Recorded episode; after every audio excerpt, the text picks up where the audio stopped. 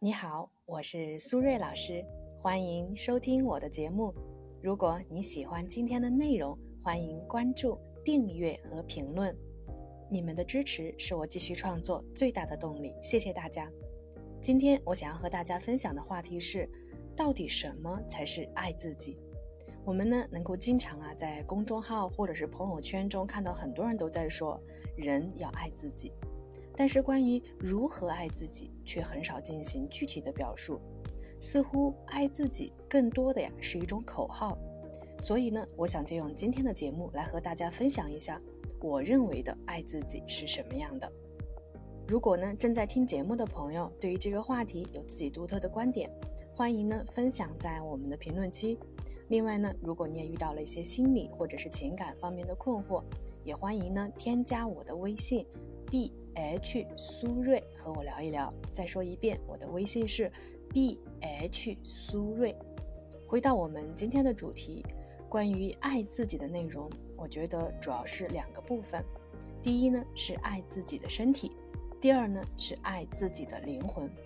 首先要爱你自己的身体。因为你每天都要面对自己的身体，但是如果你厌恶它，那你肯定是不会快乐的。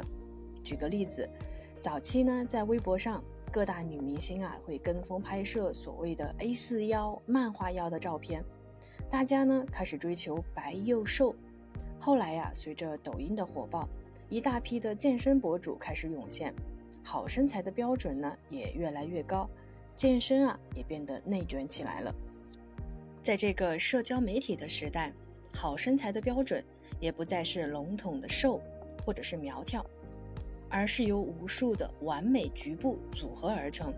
比如说天鹅颈、直角肩、蝴蝶背、马甲线、蜜桃臀、女团腿，从头到脚每一个身体部位，甚至每一块肌肉都有一个完美的标准。并且呢，被赋予上一个形象且意义传播的名字，在越来越多的名词传播下，我们呢反而越健身越焦虑。一方面呢，我们能够意识到瘦不该成为唯一的标准，有些极端的减肥方式甚至会带来对身体的伤害。但是另一方面，当我们看向自己身上的赘肉时，仍然难以自处。尽管呢各项的身体指标正常，可是还是会把减肥挂在嘴边。想要瘦一点，再瘦一点，所以啊，很多的女生为了体重计的数字能够小一点，开始养成每天过午不食或者不吃主食等等不健康的饮食习惯。还有一些女生啊，为了显得自己腰细，所以呢，每天穿塑身衣，连睡觉都不会脱下来。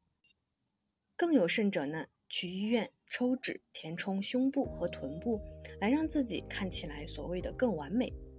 追求美没有错，但是如果你追求美的方式是伤害你的身体健康为代价的，那我们就是在用一种自虐的方式来迎合别人。当我们在做这些事情的时候，其实都是代表我们对自己的身体是厌恶的，所以这个就叫做不爱自己的身体。而一个连自己的身体都不爱的人，他一定是不懂得爱自己的。其次，关于爱自己的灵魂。在生活中啊，我们有很多对自我要求高的人，特别容易存在这样的情况。自我要求高就意味着希望避免犯错误，渴望呢被肯定和认可，所以呢，他们的内心深处是不自信的。而这种不自信的背后，就是因为他们不能够很好的接纳自己的灵魂和欲望，所以才总是觉得自己不够好，容易呢自我怀疑和否定。举个例子。在恋爱关系中啊，最常见的问题，女孩呢给男孩发消息，男孩呢没有秒回。随着时间的推移啊，女孩的焦虑指数就会成倍的增长。他会觉得是不是自己的问题，因为自己不够好、不够优秀、不够讨人喜欢，所以对方才不回复。但是很可能啊，只是因为对方在忙没有看到，或者虽然看到了，但是因为不是很紧急，所以打算晚一点方便聊天的时候再回复而已。但是女孩已经在心里下了决定，不再主动联系对方了，因为觉得这样的自己太卑微了。于是呢，不管有多喜欢对方，她都不敢再往前迈一步，她必须要等对方来主动。而这种女孩脑补出来的焦虑啊，就是典型的自我怀疑。她选择封闭自己，等待对方主动，其实啊，就是不敢正视自己的欲望。